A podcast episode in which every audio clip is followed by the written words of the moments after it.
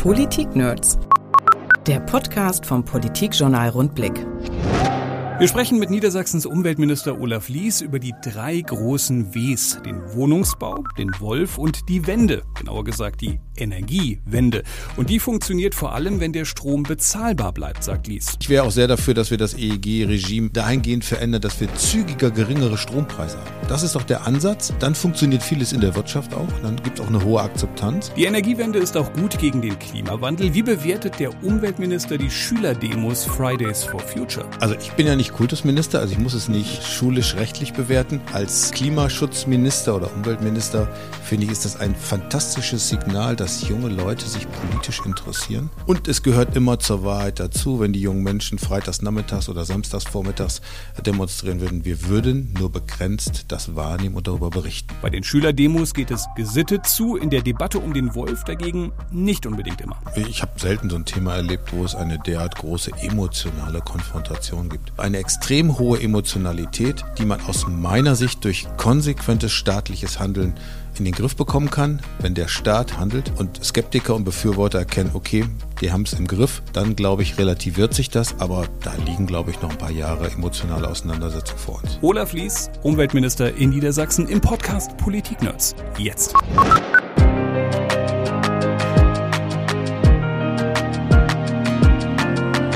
Olaf Lies ist bei uns, Minister für Umwelt, Energie, Klimaschutz und Bauen. Herzlich willkommen. Ja, freue mich hier zu sein. Wir wollen heute über die drei großen Ws sprechen. W wie Wohnungsbau, W wie Wolf und W wie Energiewende. Irgendwo Top. war da ein W, wusste ich doch. Äh, fangen wir einfach mal beim Wohnungsbau an. Ich habe letztens gelesen, junge Familien ziehen jetzt plötzlich wieder aufs Land. Jetzt kommt auf einmal wieder Stadtflucht. Früher hatten wir mal Stadtflucht, dann kam Landflucht, jetzt kommt wieder Stadtflucht. Und ich dachte, Mensch, das ist super, wir brauchen dieses ganzen Wohnungsbaugedöns gar nicht mehr, weil das regelt sich jetzt wieder von selbst. Ja, ganz so ist es nicht. Also man darf auch nicht immer in die Extreme verfallen.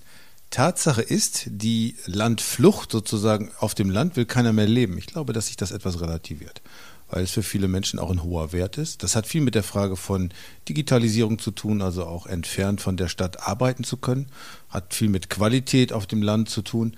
Aber es ist eben trotzdem nicht die große Menge, sondern es ist immerhin noch eine oder weiterhin eine ganz große Menge, die in der Stadt wohnen will. Und deswegen haben wir gerade in den urbanen Räumen erheblichen Bedarf an Wohnraum. Das heißt, ich komme sozusagen auch um eine bessere Förderung nicht drum herum, gerade für sozialen Wohnungsbau. Da hat man jetzt gelesen, eine dreistellige Millionensumme äh, soll da jetzt investiert werden. Da machen wir ein Häkchen dran an ja. die Förderung mittlerweile.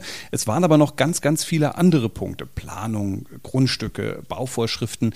Wie geht's da voran?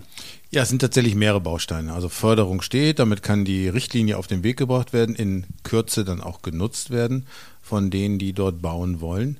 Da sind wir schon beim ersten Punkt, wer will denn eigentlich bauen? Ähm, in der Regel, gerade wenn die Renditeorientierung gering ist, sind es die kommunalen Wohnungsbaugesellschaften und Genossenschaften. Und das Ziel ist und bleibt, auch eine flächendeckende Versorgung damit zu haben. Jetzt weniger der Gedanke einer landeseigenen Wohnungsbaugesellschaft, sondern stärker, weil es schneller geht, ähm, die Chance, kommunale Wohnungsbaugesellschaften auf den Weg zu bringen und das operative Geschäft, was notwendig ist, das eben eher, sagen wir mal, auch im Land zu unterstützen und voranzubringen. Also wir brauchen Partner, aber wir brauchen eben auch Rahmenbedingungen. Bauland ist ein großes Thema, das oft fehlt. Da wird das Land eine große Rolle einnehmen können. Da, wo es selber Landeigentümer ist, auf jeden Fall, aber auch da, wo das Land äh, für die Kommunen oder in der, in der Unterstützung der Kommunen in die Beschaffung gehen kann. Denn es ist oft für die Kommunen ein großes Problem, damit Bauland vorzuhalten. Das ist ja quasi nur eine Übergangsfinanzierung, die man macht. Und im Detail sind es genauso Bauvorschriften. Wir diskutieren gerade, wie kriegt man innerstädtische Verdichtung hin?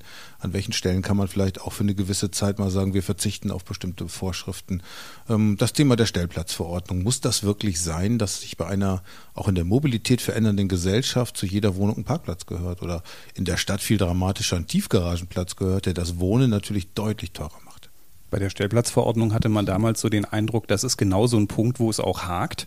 Ähm, man war sich sehr schnell einig beim Thema Geld, weil das mhm. Geld auch da war. Und bei anderen Punkten, beispielsweise Stellplatzverordnung, da hatte man dann eher den Eindruck, da sagen die Kommunen, nee, nee, nee, wir wollen das schon weiter haben, weil macht ihr mal lieber da eine Verordnung, nachher müssen wir das noch selber entscheiden. Das ist gar nicht so einfach, wenn es in die Unterpunkte geht. Ja, und das ist auch überall anders. Also wenn ich den urbaneren aber doch eher ländlicheren Raum nimmt, da ist das Thema Grundstückspreise natürlich ganz anders als hier mitten in der Stadt. Also da, wo die Grundstückspreise nicht der ganz erhebliche Faktor sind, schaffe ich vielleicht auch in der Fläche Parkraum. Hier könnte ich ihn ja nur über eine Tiefgarage lösen und das würde den Wohnraum erheblich verteuern. Das, was man haben muss, sind Mobilitätsangebote. Also ich finde, in Quartieren gedacht, äh, konkrete, zukunftsfähige Mobilitätsangebote, die öffentlicher Personennahverkehr sind, aber eben genauso Carsharing-Angebote. Das wird funktionieren und ich erlebe das hier in der Stadt immer wieder, dass mir Leute sagen, Mensch, ich habe hier so tollen Parkplatz, den gebe ich wochenlang nicht her oder andersrum, wenn die auf ein Angebot zurückgreifen könnten, das zur Verfügung gestellt wird, dann würden die, glaube ich, schneller als man denkt, auf ihr eigenes Auto verzichten. Wenn man nochmal auf das Thema Bauvorschriften kommt, es gab damals bei dieser November-Sitzung des Bündnisses mhm. für bezahlbares Wohnen so ein äh, super irres Beispiel äh, von, von einem Fenster, äh, das wegen Klimaschutz ganz dick wird, dann wird aber der Rahmen ganz dick, dann muss ich das wieder verstärken und am Ende ist alles so schwer, dass ich eine elektrische Steuerung brauche, weil man mit Muskelkraft das Fenster nicht mehr aufkriegt. Stimmt, nicht mehr barrierefrei, ja, genau. Äh, absolut. Und, ähm, und die Frage ist doch, das sind ja teilweise auch Bundesvorschriften, wie zuversichtlich sind Sie da, dass man auch da, weil da wird es ja wirklich komplex, auch vorankommt bei diesen Schritten? Das wird super schwer, weil es ähm, tatsächlich in ganz großen Teilen keine Vorschriften sind, die der Staat erlässt, sondern es sind Normen, äh, die die Wirtschaft erarbeitet. Eigentlich sozusagen der riesige Wettbewerbsvorteil, den Deutschland hat. Wir waren immer sehr schnell in der Definition von Normen, haben Standards gesetzt, aber hier sind ja konkurrierende Standards. Und da werden wir gemeinsam auch mit der Industrie überlegen müssen, wo wir bereit sind zu sagen, an der Stelle äh, reduzieren wir den Maßstab. Aber es ist eben nicht im direkten Eingriffsbereich häufig des Staates, sondern es dient für, oder ist häufig im Bereich der Normen ähm, die dort sitzen, also die dann eben Teil dieser Normungsgremien sind und das scheinbar, das sieht man ja daran, nicht miteinander konkurrierend abstimmen. Deswegen kommen drei tolle Erfolge raus, die zusammen gar nicht realisierbar sind. Jetzt hatten wir Ende des Jahres einen großen Aufschlag beim Bündnis. Da wurden dann sozusagen mhm. erstmal in den Untergruppen die ersten Einigungen vorgestellt. Jetzt haben wir eigentlich so einen zweiten Aufschlag mit der Millionensumme, die dann mit der Förderung mhm. ähm, zu tun hat. Wird es sozusagen einen Teil 3 geben? Oder wird sich das jetzt in den Unterpunkten irgendwo verfrickeln, weil da brauche ich eine Bundesratsinitiative, hier muss ich mit den Kommunen sprechen. Jetzt wird es ja eher frickelig. Das war ja, der große Punkt ist vorbei. Na, sag mal, der große Punkt ist, jetzt geht's los mit dem Bauen. Ähm, die äh, Wohnungsbaugesellschaften haben äh, vieles vorbereitet, warten sozusagen auf die Klarheit, die bekommen sie jetzt. Und diese Zeit werden wir trotzdem parallel nutzen, um auch die Dinge, die wir selber ändern können, zu ändern. Die niedersächsische Bauordnung, wo können wir selber vielleicht auch äh, Wege finden, dass wir schneller, effizienter und am Ende auch kostengünstiger bauen können. Wir haben zeitgleich die Debatte auf der Bundesebene, was die Energieeinsparverordnung angeht. Und wir werden auch alle anderen Themen angehen. Die sind wichtig, aber der Kern war, steht die Finanzierung für die Investition. Und das ist, glaube ich, das sozusagen Signal, das Startsignal, auf das alle jetzt gewartet haben. Das zeigt, es geht los und die anderen Themen müssen wir mit Blick auf die lange Zeit, die wir brauchen, bis wir auf 40.000 Wohnungen kommen, natürlich weiterhin intensiv angehen. Und weil der Vermieter in mancher Augen des Mieters Wolf ist, ist der Umweltminister selbstverständlich nicht nur für Wohnungsbau zuständig, sondern auch noch für das Thema Wolf. Die gute Nachricht ist, dass Wölfe keine Wohnungen brauchen. Das ist, äh, muss man nicht, muss man nicht finanziert bekommen. Das ist eigentlich positiv. Kümmern sich selber drum, ne? Das stimmt. Die kümmern sich selber die lösen drum. dieses Thema lösen die selber. Ja. Sozialer Wolfswohnungsbau. Jetzt wird viel diskutiert, eine Lex Wolf. Ist die nötig? Ja, die ist nötig, ähm, weil wir im Bundesnaturschutzgesetz ähm, Regelungen haben, die angemessen und richtig sind aber der Herausforderung, die, der wir uns stellen müssen, einem so großen Beutegreifer, so bezeichnet man quasi das große Raubtier Wolf, nicht gerecht werden, weil das, was als Schutzfunktion im Bundesnaturschutzgesetz definiert ist, passt in wesentlichen Teilen nicht zum Wolf, weil wir normalerweise nicht das Problem haben, dass Rinder oder Schafe gerissen werden. Und deswegen brauchen wir im Bundesnaturschutzgesetz, und das halte ich für einen klugen Weg, einen äh, eigenen Abschnitt für den Wolf, wo wir Regelungen definieren können, die eben ganz spezifisch auch für den Wolf sind. Und was wird das in der Praxis danach ändern? In der Praxis wird es ändern, dass wir zunächst mal leichter in der Lage sind, konsequent zu handeln. Das hat sich ja bei diesem Fall, den wir in Rodewald haben, gezeigt. Äh, es gab äh, zwei Gerichtsinstanzen, die wir durchlaufen haben. Das kostet Zeit. Ähm, das erweckt den Eindruck, was machen die denn da eigentlich? Ist das überhaupt in Ordnung? Und diese Rechtssicherheit, die wir im Moment durch die Gerichtsentscheidung bekommen, die muss ja im Gesetz abgelegt sein. Und deswegen müssen wir im Bundesnaturschutzgesetz klare Regeln haben, Wann gilt es, einen Wolf zu entnehmen, weil, der, weil die Notwendigkeit da ist? Wann ist es nicht notwendig? Und wann, wie regeln wir eigentlich den nächsten Schritt? Äh, und das muss man eben genauso mit dort einbeziehen. Wie viele Wölfe haben wir mal? Wie geht man in den Regionen damit um? Also gibt es eine Unterscheidung der Anwendung in Niedersachsen, wo wir eben eine große Zahl von Rudeln haben oder in Brandenburg, wo wir eine noch größere haben, zu den Bundesländern, wo es vielleicht nur ein oder zwei Rudel gibt. In dem Zusammenhang geht es ja auch immer um Mindeststandards für Herdenschutz. Mir scheint das von der Festlegung immer sehr schwierig zu sein, weil ja. für uns Städter ist es so, ja, da steht halt jetzt ein Zaun. Äh, aber der Mindeststandard festzulegen ist wahrscheinlich heikel, weil wie hoch muss er sein, wie tief muss er verankert sein, kann ich große Flächen überhaupt wirklich sicher mhm. umzäunen? Das ist äh, vermutlich in der Praxis nur schwer umsetzbar. Es gibt nicht eine Lösung für Niedersachsen. Es fängt ja schon damit an, äh, dass man zunächst mal schon eine gute fachliche Praxis hat. Also äh, jeder Tierhalter muss sich an bestimmte Standards halten, die gar nichts mit der Frage äh, von Wolfs- oder wolfsabweisenden Zäunen zu tun haben. Dann definieren wir quasi etwas, was wolfsabweisend ist, also zumutbarer Schutz der unterscheidet sich nochmal wieder. Also wir haben das jetzt ja durch das Gerichtsurteil bestätigt bekommen. Eine Herde, die eben nicht aus Jungtieren alleine besteht, sondern erwachsene Tiere hat oder eine Herde aus nur erwachsenen Tieren, bildet einen Schutz. Das ist auch gut so. Das heißt, ich muss nicht 1,20 Meter Zaun um eine Rinderherde ziehen, was übrigens in Niedersachsen auch angesichts der vielen äh, Rinder überhaupt nicht möglich wäre und auch völlig an der Realität vorbeigeht. Bei Schafen ist das anders. Die sind eben in sich in der Gruppe nicht wehrhaft. Also ist dort die Zumutbarkeit 1,20 Meter hoch mit Elektrodraht. So, das gilt aber auch nicht überall. Sondern da, wo ich in der Lüneburger Heide äh, die Wanderschäfer habe, kann ich ja nicht jede Stunde den Zaun versetzen. Die können dann nachts äh, eingefärcht werden, aber nicht tagsüber. Da, wo ich am Deich bin und besondere Bedingungen habe, kann ich zum Wasser hin sowieso nicht einzäunen. An der Landseite aufgrund der extremen Bedingungen an der Küste vielleicht keinen Elektrozaun machen. Vielleicht kann ich es dort 1,20 Meter hoch machen, aber ohne den Elektrozaun. Und das müssen wir sauber definieren. Es gibt das Ziel eines möglich einen guten Herdenschutzes, der zumutbar ist und die Zumutbarkeit unterscheidet sich sowohl bei der Art der Tiere wie auch bei der Art der Haltung, wie vor allen Dingen auch bei der Region, in der ich es anwende.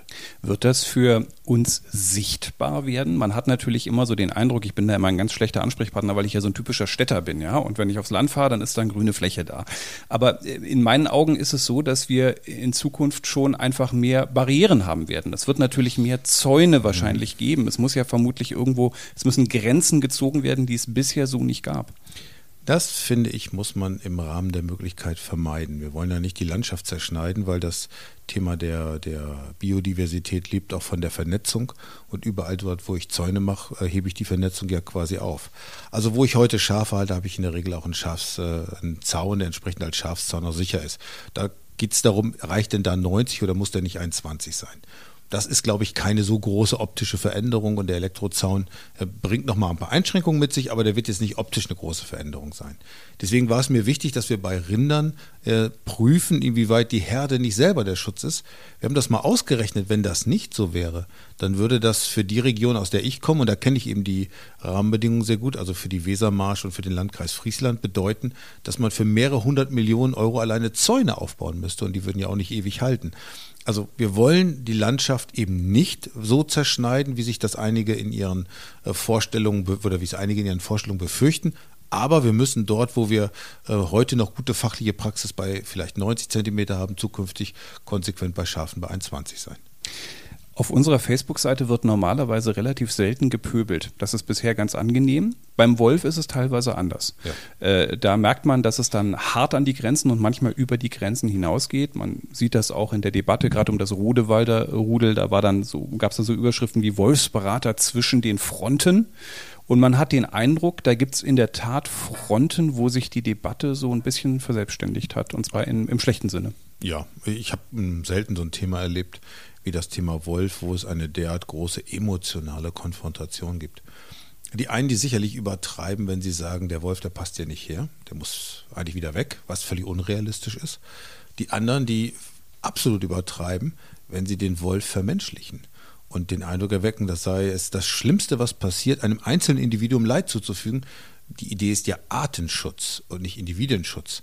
Und auch bei anderen Arten, die wir haben, die besonders zu schützen sind, die für uns einen hohen Wert haben, müssen wir immer wieder auf das Instrument zurückgreifen, einzelne dieser Tiere auch zu töten. Also das ist jetzt auch nichts, was man nicht aussprechen mag. Manchmal habe ich das Gefühl, das darfst du gar nicht mehr sagen. Also eine extrem hohe Emotionalität, die man aus meiner Sicht durch konsequentes staatliches Handeln äh, in den Griff bekommen kann, wenn der Staat handlungsfähig so handelt und Skeptiker und Befürworter erkennen, okay, die haben es im Griff, dann glaube ich, relativiert sich das, aber da liegen, glaube ich, noch ein paar Jahre emotionale Auseinandersetzung vor uns. Was braucht man, um es im Griff zu haben, wenn man zum Beispiel schaut, dass wir seit ein paar Jahren über diese Besenderung sprechen, aber noch ist ja überhaupt kein Wolf besendert. Ist das vielleicht so ein Schritt, wenn das losgeht, dass die Leute denken, naja, zumindest hat man jetzt einen Überblick, wo sich da wie was bewegt? Nein, dazu wird die Besenderung nicht beitragen. Die Besenderung hat den Zweck, äh, dass es ein wissenschaftliches Projekt ist, wo die Tierärztliche Hochschule eigentlich sehr präzise mal untersuchen will, übrigens auch über mehrere Jahre, wie verhält sich eigentlich der Wolf in einer Kulturlandschaft wie Niedersachsen. Für das eigentliche Thema, das wir haben, gibt es irgendwo ein Problem. Wir handeln, wer nützt das gar nichts. Das ist sozusagen zu einer Symboldiskussion geworden. Es ist richtig, begrüße das sehr, dass wir das mit der Tierärztlichen Hochschule machen, hilft mir im Konflikt nicht weiter. Was mir hilft, ist das, was wir machen, ähm, Prävention durch Information, das ist im Kern die Aufgabe der Wolfsberater, Prävention durch Herdenschutz. Das ist die Aufgabe, die wir haben mit der 100% Förderung des Herdenschutzes und klare Regelungen, wenn es zu Rissen kommt, also eine, ähm, eine, eine, Bewertung. Immer wieder in allen Situationen ist dort zum Beispiel ein, ein äh, zumutbarer Herdenschutz zweimal überwunden worden ist das die Grundlage, dass wir handeln müssen. Da geht es auch nicht, ob wir wollen, dann müssen wir handeln. Und wie gelingt es uns dann sowohl das zügig zu entscheiden, wie, und dann wird es eben auch schwierig, dieses äh, Entnehmen oder Töten des Wolfes auch zügig durchzuführen. Die Frage ist, habe ich irgendwann noch Wolfsberater, die beraten, weil das natürlich nicht vergnügungssteuerpflichtig ja. ist, wenn ich ständig zwischen den Fronten stehe? Gibt es da schon so eine Entwicklung, dass einige sagen, also das möchte ich mir hier nicht mehr antun, das ist mir zu hart? Ja, wir haben es in Rodewald erlebt, im Landkreis Nienburg. Da war es eben so, dass der Berater, der wirklich eine tolle Arbeit gemacht hat und das auch objektiv gemacht hat, das muss man für ihn immer nochmal sagen, sich so bedrängt fühlte von den sogenannten Wolfschützern, man muss das immer mit aller Vorsicht sagen, weil da lassen sich nicht alle drunter äh, einordnen, äh, dass er gesagt hat, das ist mir zu gewagt, ich weiß gar nicht, was das für meine Familie bedeutet, wenn ich mich hier kritisch äußere. Äh, und wenn ich möglicherweise dazu beitrage, dass dieser Wolf gefunden wird, dann muss ich damit rechnen, dass, keine Ahnung, ich bepöbelt werde, meine Familie beleidigt wird oder ob es noch weitergeht. Deswegen müssen wir das anders lösen. Mein Ziel ist, die Wolfsberater, das ist sozusagen unser Herzstück von Präventionsarbeit, von Information, vom Besuch auch mal in Schulen, in Vereinen, um aufzuklären, was bedeutet eigentlich der Wolf in unserer Landschaft, Kulturlandschaft. Vielleicht auch ein bisschen Werbung für das Positive zu machen, ähm, aber weniger gleichzeitig auch noch eine Kontrollinstanz zu sein, die sieht, ist der Zaun in Ordnung oder äh, ist der Riss wirklich von einem Wolf. Also wir müssen die Wolfsberater ihre Aufgabe wieder zuführen, die sie eigentlich haben soll und leider ist das so, als das System äh, Ende des letzten Jahrzehnts mal erdacht wurde, da hat natürlich keiner an die große Zahl der Wölfe, an die große Zahl der Risse gedacht. Und wir müssen sozusagen die Strukturen den Gegebenheiten und Auswirkungen wieder anpassen. Ist natürlich blöd, wenn die Wolfsberater freitags in die Schulen gehen, weil ist ja keiner da. Da sind hier alle auf Demonstrationen. Was sagt der Umweltminister? Ist es okay? Freitags soll demonstriert werden für das Klima? Also ich bin ja nicht Kultusminister, also ich muss es nicht äh, schulisch-rechtlich bewerten. Als äh, Klimaschutzminister oder Umweltminister finde ich, ist das ein fantastisches Signal, dass junge Leute sich politisch interessieren eine klare Haltung haben. Und ich bin überzeugt, der allergrößte Teil derer, die da unterwegs sind, hat diese Haltung. Übrigens, wie auch früher vor einigen Jahrzehnten, der allergrößte Teil gegen Kernenergie war, der unterwegs war. Es war vielleicht auch nicht jeder. Also ein gutes Signal. Und es gehört immer zur Wahrheit dazu, wenn die jungen Menschen freitags nachmittags oder samstags vormittags demonstrieren würden. Wir würden nur begrenzt das wahrnehmen und darüber berichten. Also wenn ich will, dass ein Thema öffentlich wird, dann versuche ich auch ein Stück weit zu provozieren. Das ist, glaube ich, das Signal. Und äh, ich bin eigentlich davon überzeugt, dass es natürlich in der Schule gelingen wird, das zu einem schulischen Thema zu machen, aber andererseits, dass es ein äh, Signal ist, dass junge Menschen einen Anspruch an unsere Generation haben. Weil noch können die nicht selber Dinge verändern, sie können nur darauf aufmerksam machen und sie sagen eigentlich, handelt endlich, sonst machen wir so weiter. Junge Menschen sagen, das muss klappen mit der Energiewende. Jetzt hat man gerade in diesen Tagen äh, Zahlen des Weltwirtschaftsforums gelesen, die gesagt haben, also irgendwie klappt das in Deutschland nicht so besonders gut. Ähm, wir zahlen wahnsinnig viel für Strom im internationalen Vergleich, aber unsere Effekte sind erstaunlicherweise, obwohl wir immer denken, dass wir so weit vorne sind, äh, sehr gering. Da lagen wir sogar hinter Uruguay insgesamt in dieser Statistik. Äh, haben wir da momentan irgendwie so einen Dissens zwischen dem, was wir gerne möchten, dem, was wir bezahlen und dem, was wir wirklich erreichen? Na, ich glaube, man darf so einen Zwischenstep auch nicht rausgreifen. Also einfach mal zu sagen, wir gucken mal im Frühjahr 2019 und gucken, wo wir stehen, äh, nimmt ja gar nicht mit, was wir in der Kohlekommission gerade beschlossen haben, nimmt nicht mit, was wir beim Netzausbau vorhaben und nimmt auch gar nicht mit, wie sich der Ausbau der Erneuerbaren entwickelt. Also insofern so Statistiken sind halt wie Statistiken sind. Äh, man könnte auch eine umgekehrte aufzeigen. Das hat dann was mit Betrachtungszeiträumen zu tun, mit Eingrenzung zu tun. Ich glaube, wir sind auf dem einzig richtigen Weg. Der Weg heißt konsequenter Ausstieg aus der CO2, aus der CO2 belasteten Energieerzeugung und ein konsequenter Einstieg in die CO2-freie Welt und vor allen Dingen Industrie. Also ich habe es immer so beschrieben, das ist aus meiner Sicht die fünfte industrielle Revolution. Wir werden das, was wir äh, an der ersten begonnen haben, fortsetzen und konsequent umsetzen, völlig CO2-frei. Und ich spüre auch in vielen Gesprächen, auch gerade mit der Industrie, sie wollen diesen Weg, sie haben nur Sorge, dass wir ihn nicht konsequent gehen. Und dieses Alarmzeichen, das sollten wir schon aufnehmen. Also es ist nicht mehr aufzuhalten, die Energiewende. Wir können sie verstolpern, aber wir können sie nicht mehr aufhalten. Aber wenn man sie nicht aufhalten kann, muss man sie konsequent gehen, damit auch diejenigen, die sich darauf verlassen, dazu gehört in ganz starkem Maße eben auch die Wirtschaft, weiß, dass es funktioniert. Und das muss uns besser gelingen. An welchen Punkten fehlt es uns an Konsequenz? Zum Beispiel in der Frage, wenn wir eine sehr strombasierte Energiewende haben. Zunächst mal ist sie ausschließlich strombasiert. Also kommen vielleicht nochmal drauf, dass es zu wenig ist, nur in Strom, äh, nur in Elektronen zu denken.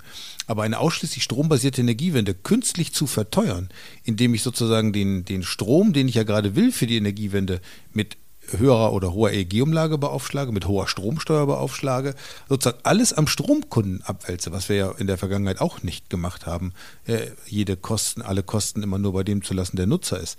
Das macht es so schwierig. Es muss uns gelingen, wenn wir wollen, dass die Energiewende funktioniert, das, was dafür tragende Säule ist, nämlich das Thema der erneuerbaren Energien, also des Stroms, günstiger zu machen, also Stromsteuer auf das Minimum absenken, EEG-Umlagenbefreiung rausnehmen aus der EEG-Umlage rein, dass sie steuerfinanziert ist.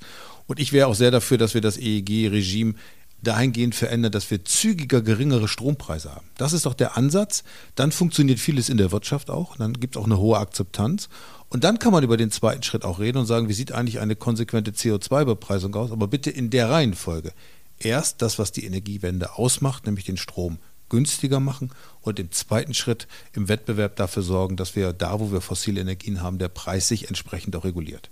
Aber brauche ich das Geld nicht eigentlich? Also wenn man sich zum Beispiel so den Weg der Windkraft im Moment ansieht, wo es ja auch ein bisschen hakt derzeit, mhm. mhm. äh, da brauche ich ja natürlich für Repowering möglicherweise auch Gelder, die ich da einsetzen muss. Dann habe ich natürlich noch mit dem Unmut in vielen Bevölkerungsteilen zu mhm. tun. Also gerade da bin ich doch gerade eigentlich an so einem Scheideweg, in welche Richtung das geht. Ja, die Frage ist tatsächlich nur, ob diese Kosten, also sagen wir mal die Beteiligung der, der Bürger vor Ort, da werbe ich sehr für das Modell, das auch der Bundesverband der Erneuerbaren hat, äh, die äh, Bevölkerung vor Ort mit ein bis zwei Prozent am Umsatz zu beteiligen.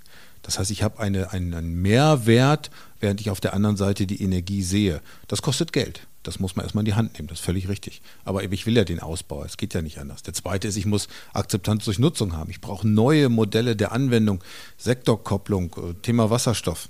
Das kostet am Anfang Geld, weil es sich ja erstmal im Markt integrieren muss. Das muss ich finanzieren. Aber diese Kosten, die darf ich nicht eins zu eins beim Stromkunden lassen, sondern das sind ja Kosten, die dafür sorgen, dass wir auf der anderen Seite CO2-Einsparungen haben, die wir sonst teuer bezahlen müssten als Staat und die notwendig sind, damit das in sich als Wirtschaftssystem funktioniert. Ich kann nicht Strom teuer machen und gleichzeitig sagen, Industrie, stellt euch doch ein und nutzt die Erneuerbaren, sondern dann muss ich den umgekehrten Weg geben, muss Anreize für Investitionen geben, muss ähm, wir mal, auch eine Garantie dafür geben, dass Energiewende Strompreis stabilisierend und nicht Strompreis steigend ist, sogar senkend sein kann. Und dann habe ich, glaube ich, auch das, was ich damit eigentlich bewirken will, dann ist es ein Anschub für Investitionen und Innovation. Stichwort Wasserstoff, äh, haben Sie gerade selber gesagt. Ich erinnere mich in den 80er Jahren, da gab es bei BMW so einen Wasserstoff 7 und da hieß es immer, das ist die Zukunft. Das war aber jetzt vor 30 Jahren. Jetzt höre ich gerade wieder in diesen Wochen so, ja. Wasserstoff, das ist die Zukunft. Das liegt natürlich jetzt auf der Hand, die Frage zu stellen, ist Wasserstoff eigentlich die Zukunft? Wasser ist die neue Kohle. Das war ja mal der Satz aus 1870, die Jules Verne seinem äh, Ingenieur in seinem Roman äh, sozusagen in den Mund gelegt hat. Ähm, Wasserstoff ist ein idealer Energiespeicher. Ähm, nur, er machte in der Vergangenheit ja keinen Sinn, weil ich musste ja aus CO2 belasteten Kohlestrom oder aus Kernenergie, aber lassen wir den Teil mal weg, musste ich ja Wasserstoff erzeugen. Sinn macht es nur, wenn dieser Wasserstoff grüner Wasserstoff, also völlig CO2-frei ist. Und das gelingt nur mit erneuerbaren Energien. Und deswegen läuft der Ausbau der erneuerbaren Energien parallel äh, mit dem Forcieren der Wasserstofftechnologie Und was ich dafür schaffen muss, ist natürlich Anwendungen, die auch Sinn machen. Also ich, es muss mir gelingen, und das ist auch so und das gelingt auch, äh, diesen Wasserstoff in die verschiedenen Sektoren zu bringen. Wir sehen das mit dem Wasserstoffzug, den wir in Alstom oder in Salzgitter, in Salzgitter Alstom baut, ähm, der CO2-frei damit fahren kann. Wir sehen das bei Schwerlastfahrzeugen. Ähm, wir sehen das bei Schiffen. Äh, Im Pkw-Bereich sehen wir eher die Batterie. Das wird sich ergänzen. Das wird nicht eine oder die andere Lösung sein. Und wir sehen es vor allem in der Industrie. Also die Chemieindustrie, die grünen Wasserstoff einsetzt, die Raffinerieindustrie und ich mein Beispiel bleibt immer, Salzgitter wird zukünftig dann erfolgreich Stahl produzieren, wenn sie das mit immer geringeren CO2-Emissionen können. Und da ist das Thema grüner Wasserstoff genau der Schlüssel, auf den die Industrie setzt. Nur man muss eben nicht sagen, jetzt gibt es nur noch Wasserstoff, sondern es gibt die direkt strombasierten, in Elektronen funktionierenden Lösungen und es gibt eben parallel dazu auch in auf molekularer Basis, also Wasserstofftechnologie basierende Lösungen und die haben beide eine Berechtigung nebeneinander braucht man, der Bundesrat hat ja schon, äh, schon gesagt, der Bund muss sich da mal ein bisschen drum kümmern, äh, gab einen entsprechenden Antrag. Braucht man auf Landesebene auch einfach so eine Wasserstoffstrategie? Braucht man bestimmte Pflöcke, die man jetzt schon festschlagen muss? Ja, wobei Strategie immer beides meint. Man muss, glaube ich, ein, äh, oder muss, glaube ich, überzeugt beschreiben, wo es hingeht und man muss auch Rahmenbedingungen dafür setzen. Und da muss man sehen, wann kann Bund, wann kann Land was eigentlich davon leisten. Die feste Zielsetzung aus vielen Dialogen, die wir mit der Industrie haben, stehen fest. Wir wollen die Wasserstofftechnologie zu einem der Zukunftsmotoren für die Energiewende in unserem Land machen. Und Niedersachsen bietet hervorragende äh, Bedingungen dafür, weil wir in großen Mengen erneuerbare Energien haben, die auch in Niedersachsen ankommen, eben noch kein optimal ausgebautes Stromnetz haben. Vielleicht ist das dann auch nicht mehr in der Erweiterung, die man für die nächsten Jahrzehnte diskutiert, notwendig, sondern wir haben ein perfekt ausgebautes Gasnetz können den Wasserstoff auch dem Gasnetz beimischen. Dafür ist Niedersachsen das Modellland schlechthin, also große Mengen Erneuerbaren, hervorragende Infrastruktur und industrielle Anwendungen, die diesen grünen Wasserstoff verwenden können. Das ist die Strategie, die wir auch sicherlich in Teilen immer mal wieder finanziell unterstützen können. Spannender wird die Unterstützung auf Bundesebene sein. Einmal was die Regularien oder die äh, Regulierung insgesamt angeht, aber das Thema der Reallabore, schwieriger Begriff finde ich, mal auf Deutsch heißt Realität bauen, und umsetzen als Industrie und Laborbedingungen für die Finanzierung schaffen und nicht wie es sonst war umgekehrt. So, und wenn wir das auch noch angehen, dann kann das, dann ist gerade in Niedersachsen mit Stahlindustrie, mit Chemieindustrie, mit Raffinerie, mit ganz vielen Anwendungen prädestiniert, um aufzuzeichnen, welchen Beitrag Wasserstoff zukünftig leisten kann. Bei der Autoindustrie wiederum hängen wir da aber hinterher. Äh, die Japaner gehen jetzt sehr stark auf Wasserstoff. In der deutschen Autoindustrie gab es gerade den Streit, dass VW gesagt hat, nee, wir setzen voll auf E-Mobilität. Das ist natürlich für die Zukunft eigentlich ein Problem, weil dann als Autofahrer habe ich dann verschiedene technologische Möglichkeiten und stehe vielleicht mit meinem E-VW an einer Wasserstofftankstelle oder mit meinem Wasserstoff Toyota an, einem e, an einer E-Mobil-Ladestation. Also das ist ja auch infrastrukturell einfach ein Problem, auf das wir dazulaufen. Vielleicht. Ähm, wenn wir äh, mal weiterdenken, dann wird auch Wasserstoff eher etwas Dezentrales sein, also wo wir nicht mit großen Pipelines arbeiten. Das heißt, da, wo ich die erneuerbaren Energien habe, kann ich sie direkt laden in die Batterie. Ich kann sie auch nutzen, um Wasserstoff zu erzeugen. Also weiter gedacht ist es gar keine Konkurrenz. Nur es muss nicht alles entweder batterieelektrisch sein. Ich werde nicht mit großen Nutzfahrzeugen, nicht mal mit leichten Nutzfahrzeugen längere Strecken elektrisch fahren. Das macht gar keinen Sinn. Ich schleppe ja eine leere Batterie die Hälfte der Zeit mit mir rum. Äh, während es auch gar keinen Sinn macht, wenn ich hier im Stadtverkehr bin und diese typischen Shuttle-Autos habe, die vielleicht 100, 150 Kilometer fahren, dann nun auf Gramm Wasserstoff einzusetzen. Also es gibt eben nicht nur eine Lösung, die muss es auch gar nicht geben. Und wenn es unterschiedliche Anwendungen gibt, dann sieht man auch, dass der Infrastrukturbedarf anders ist. Dann habe ich gerade für die Elektromobilität batterieelektrisch eher auch im urbanen Raum und natürlich auch auf den großen Achsen den Bedarf auch vor allen Dingen urban. Und ich habe ihn vielleicht im Wasserstoffbereich nur im Logistikbereich, mehr vielleicht in zentralen Bereichen, wenn ich Busse umstelle im Omnibusbereich, dann habe ich es im Busbahnhof. Also ich kann ganz anders die Infrastruktur ausbauen äh, bei Wasserstoff als bei der rein batterieelektrischen Mobilität. Ist das, letzte Frage, wenn man als Umweltminister und Energieminister Ingenieur ist, ein Vorteil, weil man bestimmte Dinge eben dummerweise dann doch versteht und beim einen oder anderen Gesprächspartner sagen kann, das tut mir leid, das kann ich jetzt nicht nachvollziehen, das ist Quatsch. Ich finde ja. Ähm, also es ist, glaube ich, eine gute Mischung. Die zeigt sich auch. Man braucht diejenigen, die sich über technische Lösungen unterhalten. Man braucht immer den ökonomischen Sachverstand. Macht das denn Sinn?